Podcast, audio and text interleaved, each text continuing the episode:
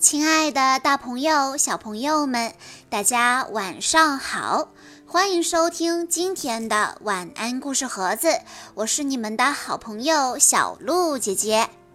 今天我要给大家讲的故事是由来自大连普向道幼儿园中一班的江佳怡小朋友推荐，故事来自《汪汪队立大功》系列，故事的名字叫做。火车大救援，在一座高架铁轨上，堆积的石头挡住了火车前进的方向。汪汪队的好朋友凯蒂和猫咪丽丽正在车里呢，清理石头并保证每位乘客安全到达车站是汪汪队的重要任务。可是麻烦却不止这些呢，还有哪些问题在等着汪汪队发现和解决呢？队员们能顺利完成这次任务吗？我们来一起听一听今天的故事吧。小丽和阿奇正在忙着清理冒险湾的沙坑。小丽用新沙填满沙坑之后，又做了一个沙雕推土机。她准备把它送给小朋友们玩。哇哦，小丽，你真的太棒了！阿奇称赞道。小丽得意地说：“那是当然，我可是建筑小天才。”凯蒂和他的猫咪莉莉正坐在从凯蒂奶奶家回来的火车上，莉莉目不转睛地盯着放在座椅上的手提袋。凯蒂哄着莉莉说：“莉莉，不要动它，这可是奶奶专门给汪汪队准备的礼物哦。”突然，火车剧烈地摇晃了一下，然后停了下来。原来是一大堆石头堵在了铁轨上。凯蒂看到以后，只好向莱德求助。莱德收到消息后，立刻说道：“汪汪队马上出发！没有困难的工作，只有勇敢的狗狗。”灰灰、毛毛、路马和天天他们正在踢足球。突然，他们的徽章发出信号。莱德命令道：“汪汪队员们，马上到塔台集合！”所有队员收到命令以后，飞快地向塔台奔去，整装列队准备出发。阿奇说道：“报告队长，可以行动了。”莱德让汪汪队员们先了解一下卡在铁路桥上的火车情况。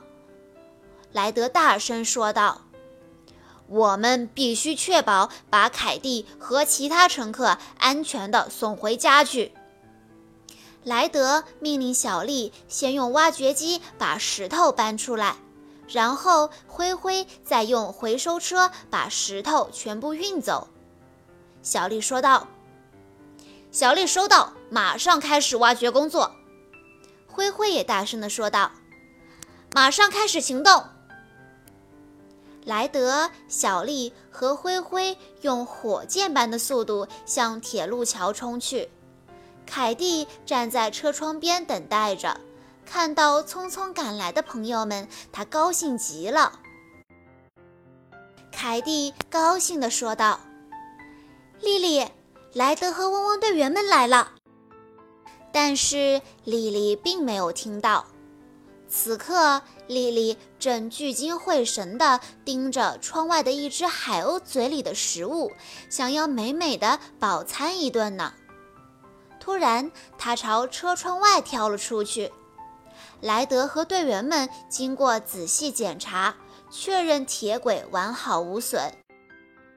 莱德说道：“铁轨没有问题，只要清理完石块。”火车就可以正常的通过了。小丽往前冲！小丽一边喊着，一边卖力地把石块运送到灰灰的卡车里去。莱德迅速冲下山坡，再仔细地检查了铁路桥。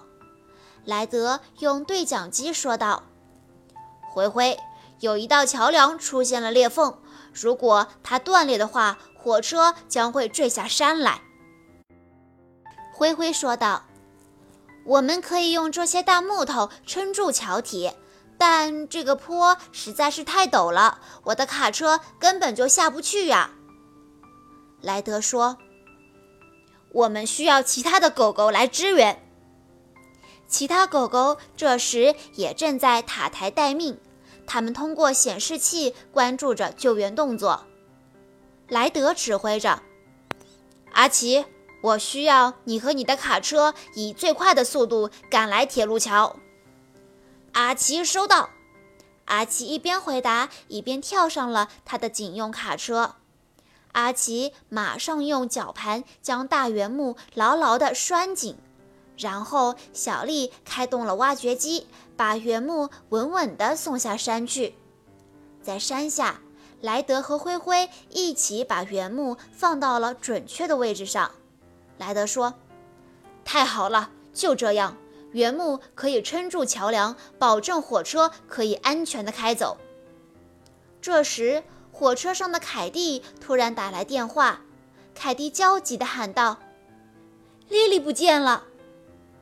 莱德安慰道：“凯蒂，别担心，阿奇一定会找到他的。”原来，莉莉跑到了火车顶上，她想去吃海鸥嘴里的面包，可火车突然滑动了起来。喵！莉莉吓得一边大叫，一边用一只爪子牢牢地抓着车厢顶部。幸运的是，阿奇及时出现。莉莉，别害怕，快抓住我的手！汪汪队终于清理完了铁轨上的障碍物，莉莉也成功的被解救了。火车开始缓缓地开动了。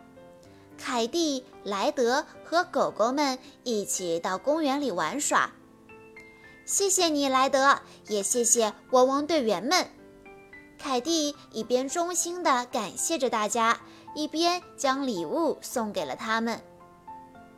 别客气，有困难就找汪汪队。狗狗们大声地说：“好啦，今天的故事到这里就结束了。感谢大家的收听，也要再次感谢江佳怡小朋友推荐的故事。今天是八月七日，正好是江佳怡小朋友的爸爸的生日。”江佳怡小朋友想借玩故事盒子的平台，对他的爸爸说一句：“祝爸爸生日快乐，健康长寿！”真是一个暖心的小棉袄呢。好啦，我们下一期再见喽。